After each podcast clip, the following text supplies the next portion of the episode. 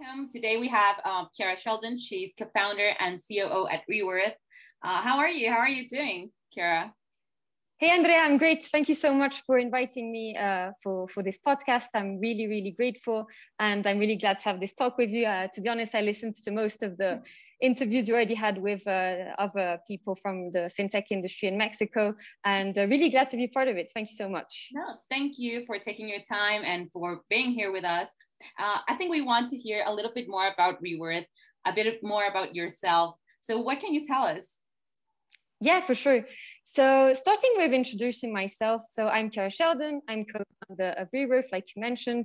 Um, I'm originally from the UK, but I was born and raised in Switzerland. Okay. And I studied, yeah, in Switzerland, international hospitality management in a renowned university, which is called uh, École Hôtelière de Lausanne. Okay. And um, it was great because that university really gave me the opportunity to work in different countries and cultures. So I worked in the UK, I worked in France, in Switzerland, and also in Mexico, where I am right now. um, in terms of experience, uh, so I worked in five star hotels, managing uh, teams in very stressful environments and also um, high quality because in five star hotels you need to have keep those standards so it was really yeah. interesting and then when i arrived to mexico i worked in consulting companies helping foreign uh, companies establish their business in mexico Okay. So it's really interesting to have also that perspective of what it takes to uh, establish a, a, company in um, in Mexico in a, in another country.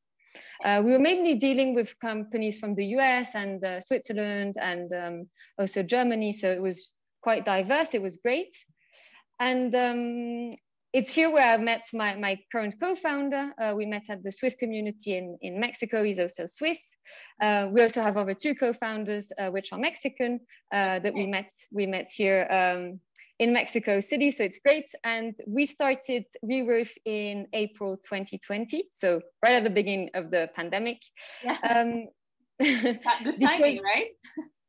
yeah, but I mean, it, I think it was good because um, we're helping uh, financial institutions, which um, mostly digital banks and um, yeah, payment solutions, to have a great reward system uh, without the, necess- the necessary of having additional steps for the end user. Mm-hmm. So what we do really in, in Reworth is that uh, we simply connect merchants and financial institutions okay. to offer cashback directly uh, in the application of the, uh, the financial institution. So uh, we do that through uh, an API. So basically, the, the bank yeah. connects to us, connects to us through our API, and they can offer in their directory a dynamic, uh, in the application, sorry, a dynamic directory of all the cashback offers that are available. Right now, we're based in Mexico City. We hope to expand in other, uh, other parts of the country, but also uh, in other countries.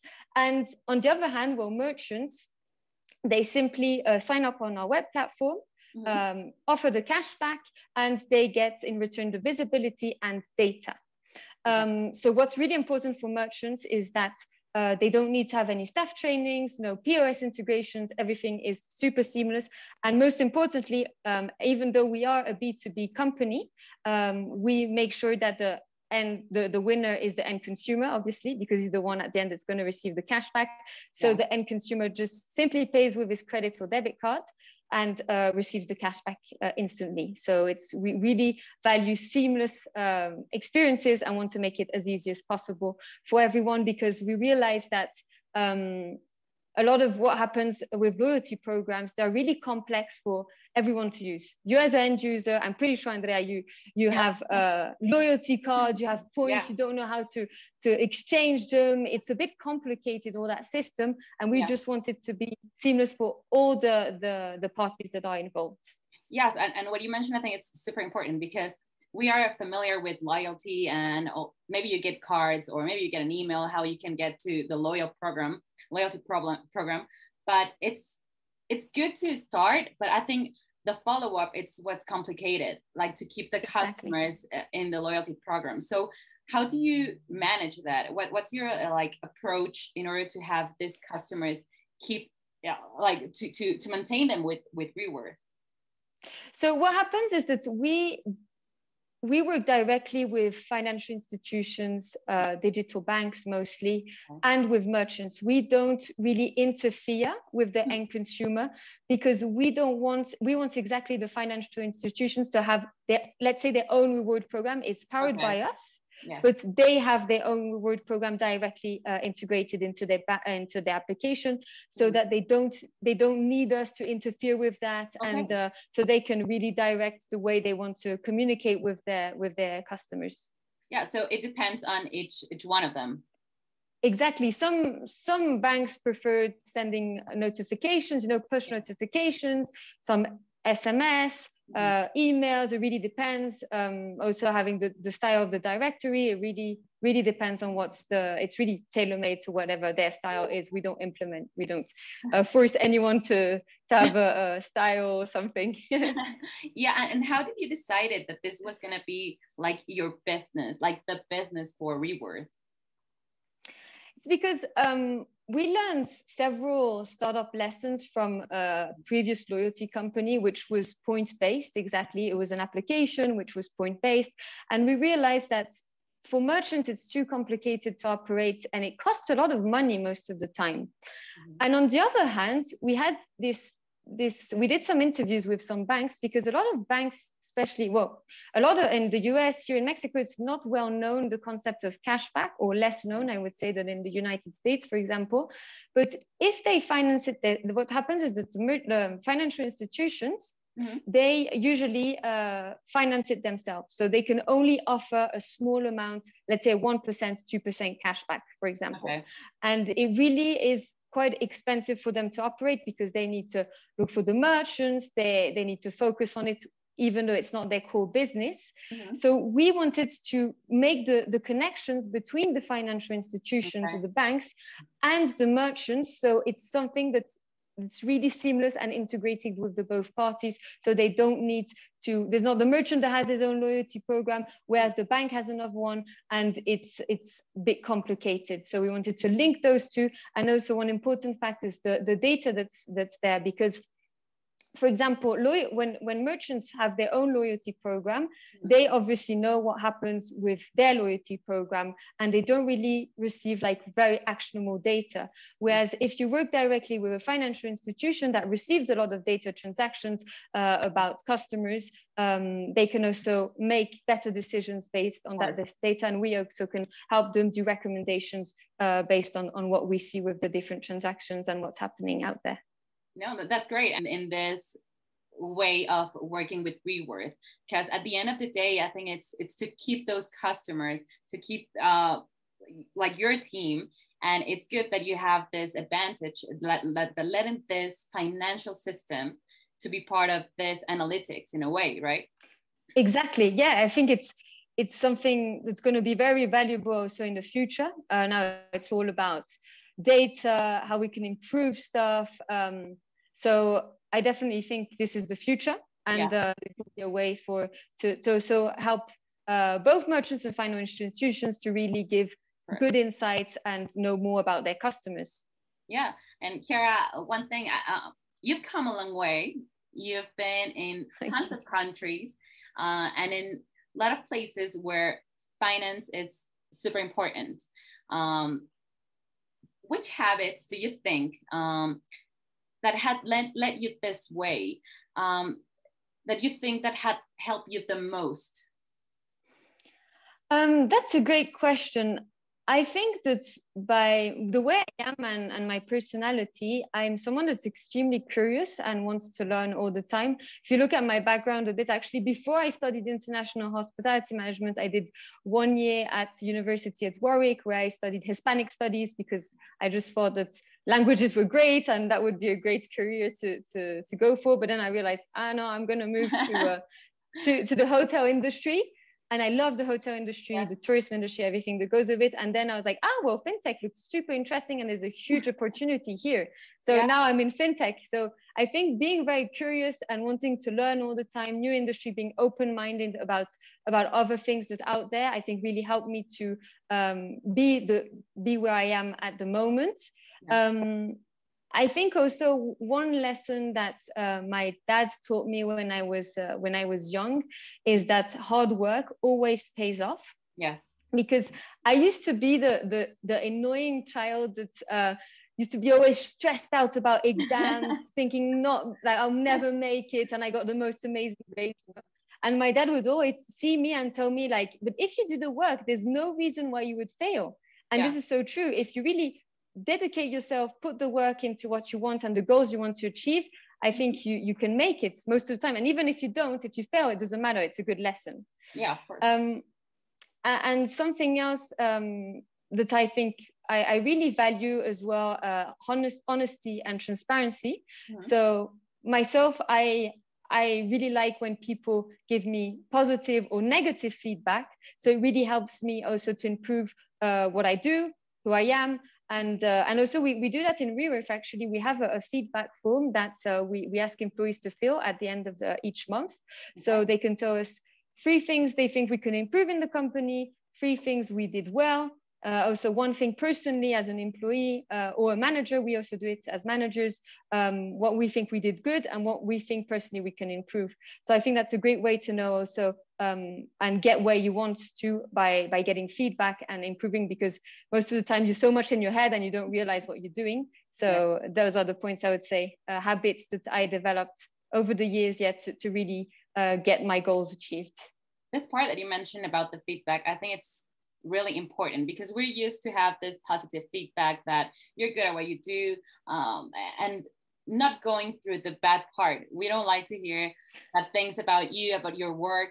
But I think at the end of the day, it's really important because that makes your profile, your experience a lot better. So how did you decide to, to go that way? Because I think it's not easy to have this within the company that, okay, you're going to receive monthly good and bad feedback. And you're going to hear what you don't want to hear about yourself and how you can improve.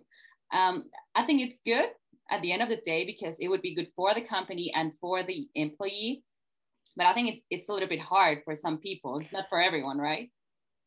Yeah for sure. I mean you have to be quite um, i would say uh, objective and not really take things personally. Yeah for sure sometimes you read i read stuff and i'm like oh my god uh, yeah. i need to change this right away. But it's it's but i'm someone that's really open to to to feedback and receiving that. And i think it's a great opportunity to improve.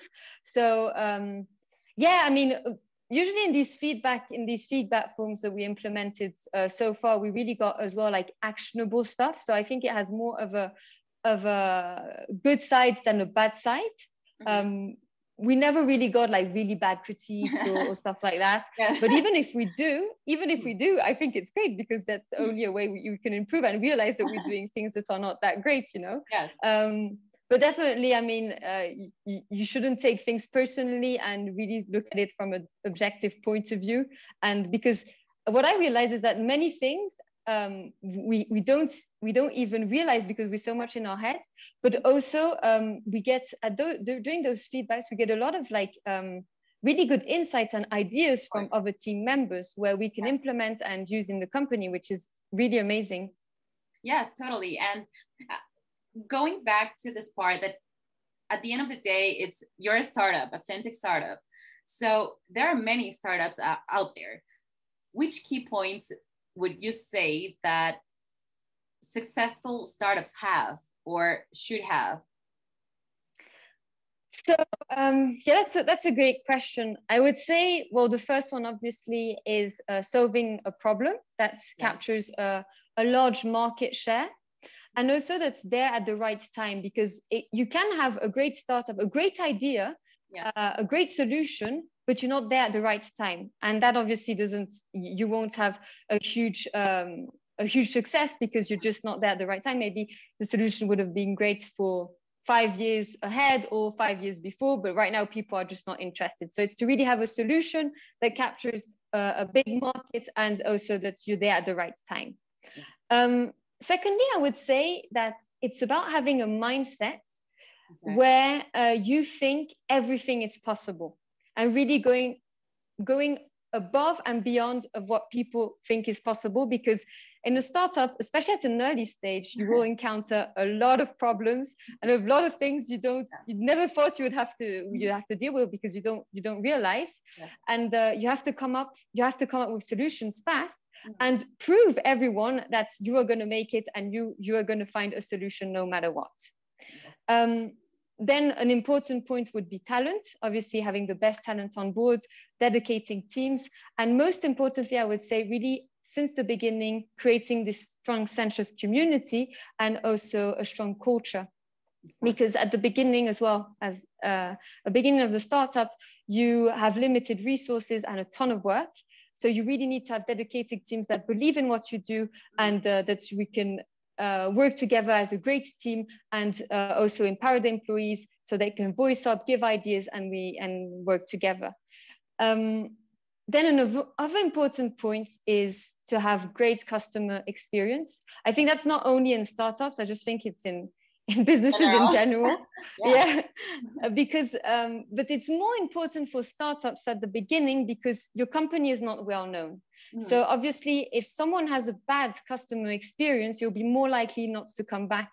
Yeah. because if you get a bad customer experience in mcdonald's well even though you had the bad experience yeah, you know that you'll probably care. go back. Yeah you don't care. You, you probably go back for your big mac anyway. So uh, at the beginning for um, for a startup it's super important to generate that trust and really give uh, answers in a timely manner and uh, be there for the customer building that connection. But i would not only say building that trust for customers but also uh, generating trust among all the stakeholders involved. So meaning investors providers and employees. Yes. Because because that's extremely important to show that you're actually uh, building something that is a great solution for a market or, or whatever you're building. And um, one way to do that, I think, is to participate in uh, accelerators, if that's possible, startup accelerators, also participating in networking events, just get your, yourself out there, your company out there, so you can also create that effect of word of mouth, um, where people can start talking about you and generating that trust and uh, that, that boom around your company. Um, and the last point I would mention is that I think successful startups really um, work on something um, that will have an impact on the society, a way on the other, will change the way uh, people do things or improve processes or just build something completely new and create that need. Um, so yeah, I would say those are the, the points that make a start, startup successful. There, there are many points that I want to address because I think it's it's really important. Um, the first one is about making your a name for yourself for your company. So for you, has it has it been hard since it started all with this pandemic? It's been a, a major, I think, year, two years mm-hmm. for you and for your company because it's going back also to the habits. You have to create new habits. It's a company that's being born uh, as in a pandemic. So you have to act really different than what you normally do when you're in a in a company without the the COVID. Yeah. So it, it's it's been like a long road for you and for your team. Have you developed new habits with this uh, COVID situation, and not only like personally, but with your company? Yeah, for sure. I mean, everything is digital right now. So even I think in terms of sales, um, it has been more difficult because you can't go to network. Well, you can go to networking events, but they're mostly online, and it's not really the same experience. Um, so I think in terms of the company, definitely we had to, you had to to adapt and find new ways to uh, to get your company known. So usually, um, well, the sales team are really focusing on every digital um, digital way to make connections would it be linkedin uh, instagram facebook? I was really surprised with facebook because in europe for instance we don't really use facebook for business. Even not at all. I found that weird. You, you use and, uh, maybe linkedin right? Yeah we use linkedin and even not really instagram you know but here instagram facebook we got a ton of like uh, merchants that were interested and we contacted them from through facebook which i find great you know um, yeah, yeah, through Facebook. yeah, me neither. I wasn't expecting that at all. And actually, I think most of the business, because we, we run like Facebook ads and also ads on Instagram, and most of the people that registered as merchants to, to participate, mm-hmm. um, they were from Facebook. And I was really, really surprised. Yeah. But that's good. So, lead, lead situation.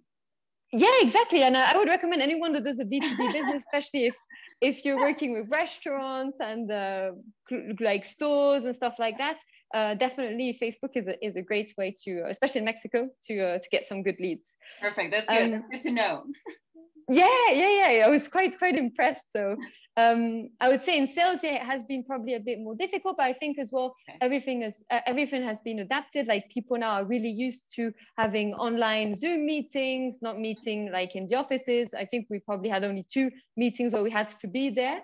Um, but other than that, we didn't really need it to uh, to go anywhere. So I think it's it's good and really embrace the fact that you can you can uh, also connect with people that are not necessarily in the same in the same city because um yeah because it's and you don't need to travel i mean like if we get some some financial institutions interested in in monterrey or even in the us or wherever it could be uh, we don't even need to travel there so we don't waste that much time mm-hmm. uh, and we can do everything online which i think it's actually great i yeah. think the pandemic in that sense has has helped a lot um, and yeah in terms of, of the company habits that we have now is that we every morning we have a, a, meeting a daily meeting to talk about um, about what we did the previous day if there's any blockers so that we really get the team a bit together and also know what's happening between departments okay. um, because before when you were in the office obviously it was different. You're always with the people there. So you can if you have a problem you can go and talk to the person yeah. directly.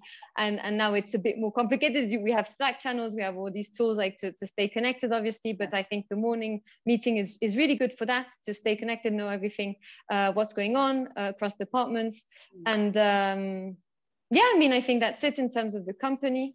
Um, personally, if I, I developed a few new habits, I think I could share with with anyone that's listening to this podcast. I know it's really with the pandemic situation and we're all working from home office. Uh, I had a really hard time disconnecting yeah. um, because, yeah. you, and especially when you're in a startup, you have 10 million yes. things to do. Like I never have a day where I think, hey, I, I have finished my task.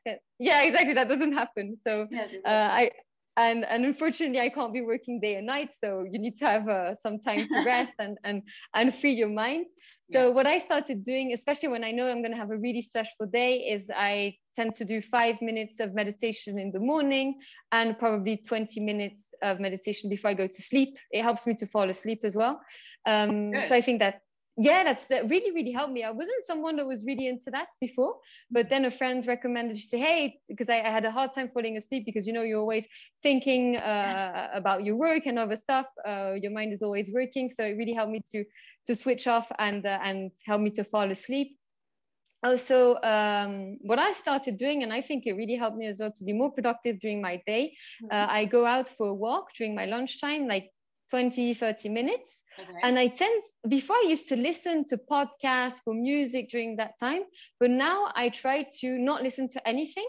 Okay. So I can really free my mind and just uh, listen, be present and listen to whatever is around going on and not be focused on something again, you know? So um, those are two tips I could recommend to anyone that wants to be a bit disconnected from from the work and uh, all the stress that's around the around the working and working from home. Yes, and I think what you mentioned is is it's 100% effect.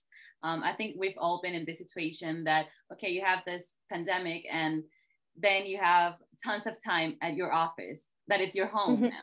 And immediately I think that it's, it's misunderstood that if you're at your home, you're available for work 24 seven when it's not. And I think what you said that you have your, you have to have your time for, even it's five minutes for meditation before and after, because if you don't do that then you're going to keep working and working and working because you're you're always going to find something to improve and what, exactly. with startups it's it's worse because exactly. working, you keep uh, growing and then you're you're always going to find something to improve at, in your business in your team in your even in your website or uh, different ways to to go and take a lead with with a with a with someone with a, a company so i think it's a very good way to to do that yeah and also it allows you to to take a step back because you're so much into work all the time.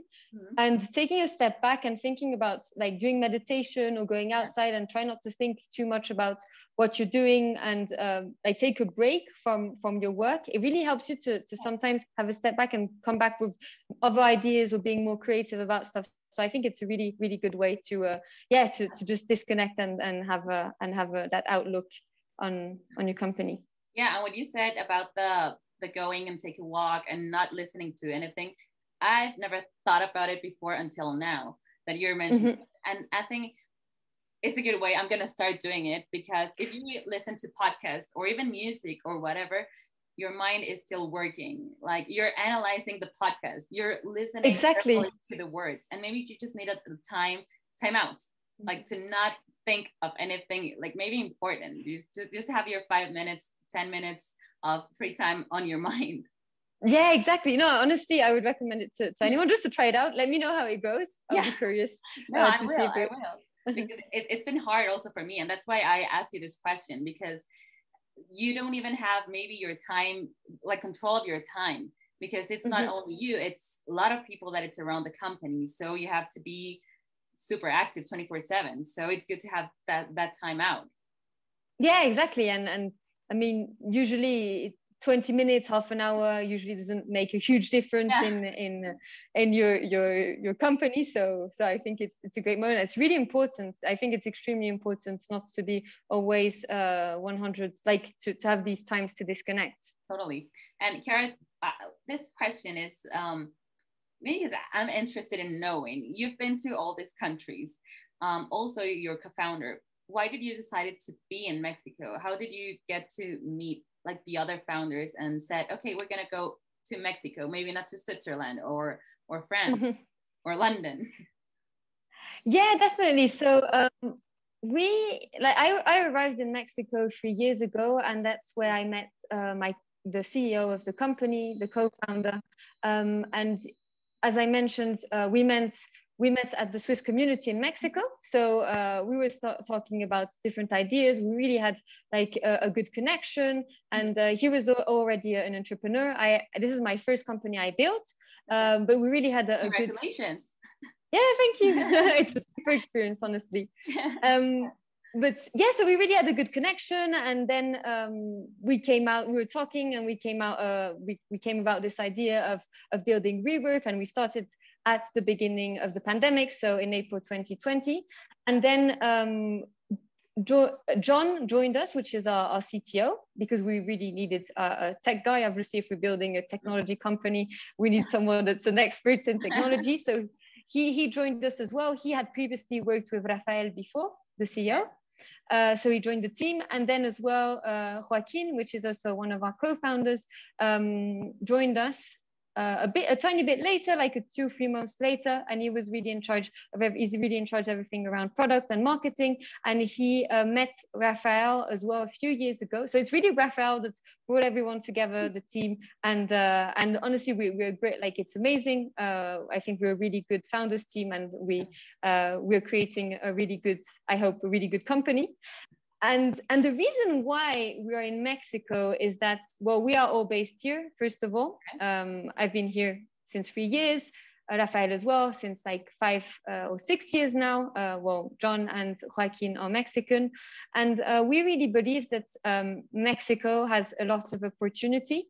Okay. Um, we see that there is uh, a big gap between um, yeah i mean there is a big gap uh, between yeah everyone that's like people are not uh, financially included as you would see probably in Europe or in the US mm-hmm. in, in the sense of like bank accounts. If you look at bank accounts here in Mexico, only 40% of the population owns a bank account, whereas in uh, Europe or in the US, most people have a bank account, you know. So there's this great opportunity for financial institutions to innovate and to uh, bring people uh, to get financial education and be financially included.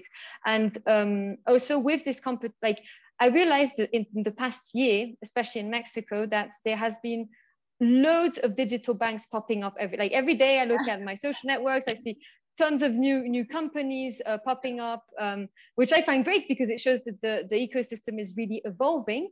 Uh, yeah. But our solution also helps these financial institutions or digital banks or banks in general uh, to, to have a differentiator and also become top of wallets. Because if you have a great uh, cashback reward system that's super easy to implement and that uh, requires nothing for the end consumer to do, just pay with his credit or debit card, well, obviously, uh, then consumer would be more likely to use that credit or debit card instead of any other payment methods because you get a super cool uh, cashback at every time you pay, you know?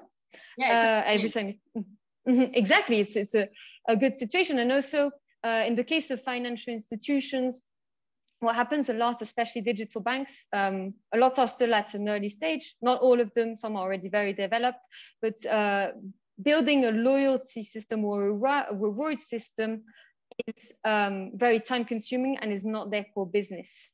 And it usually costs a lot of money. So we're really a solution that would help them uh, in, a, in a cheap way, we would say, to, uh, to, to get this reward uh, program running in a, in a very uh, small amount of time and uh, that's really relevant to consumers.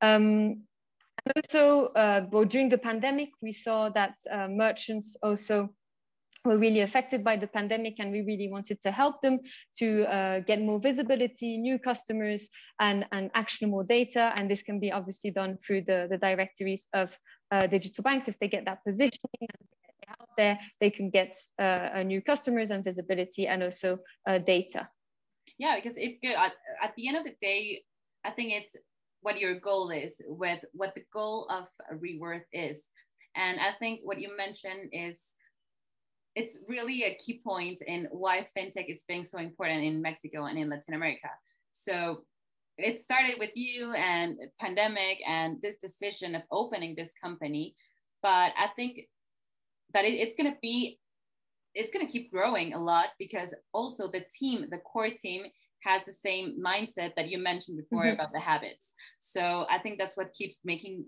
this companies being this important for Mexico and for financial um, systems and uh, for the ecosystem at the end of the day. Yeah, definitely. I mean, uh, for sure, the team is always. Uh, it's really important um, to have the, the right the right team to build a, a, solution. It's everyone has their own expertise and, and the way of doing things. So definitely, that's an important point. And um, especially, yeah, I would say building a a, a startup or um, a company that's uh, in the sector of financial technology, I think in Mexico has a great advantage because there is uh, this um, uh, fintech law yeah. that was that started a few years ago and really puts Mexico ahead of the game because I believe that it's one of the most robust and uh, comprehensive legal frameworks here that you can find in Latin America. Um, so it really helps also businesses to innovate and um, innovate and come up with, with new business models. So yeah, I would definitely say um, it's a great place. Latin America is definitely a great place to, to start a, a fintech company due to many reasons, the opportunities out there, uh, also the, the, the, laws that are, are mm-hmm. starting to, to get through and uh, really helping also uh, financial institutions or financial technology companies uh, to, to innovate and really uh, bring all the population uh, to a net or to, to be financially included via um, via technology. Yeah, and I think it's perfect timing for this, like for fintech and for Latam and Mexico.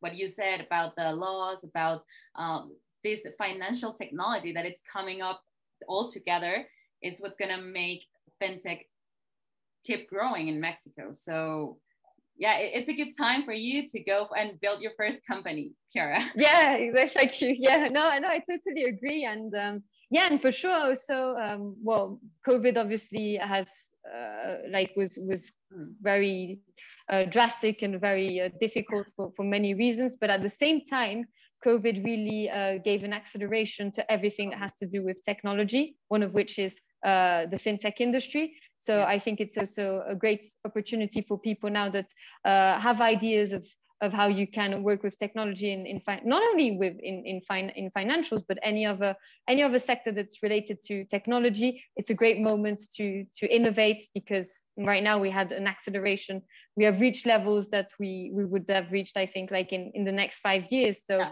uh, we really advanced in in in that sense and what can you tell us uh, of what can we expect in a few years with reworth like just to have this this okay closure because we have the beginning the middle and what, yeah. what can we expect about reworth so we really uh, first of all so we're starting in in mexico um, because of the reasons i mentioned before but we would we we are planning on expanding internationally um, depending, it depends a lot also on our, our, bank partners. So if we have a great partner, we in Brazil, we would definitely expand firstly in Brazil.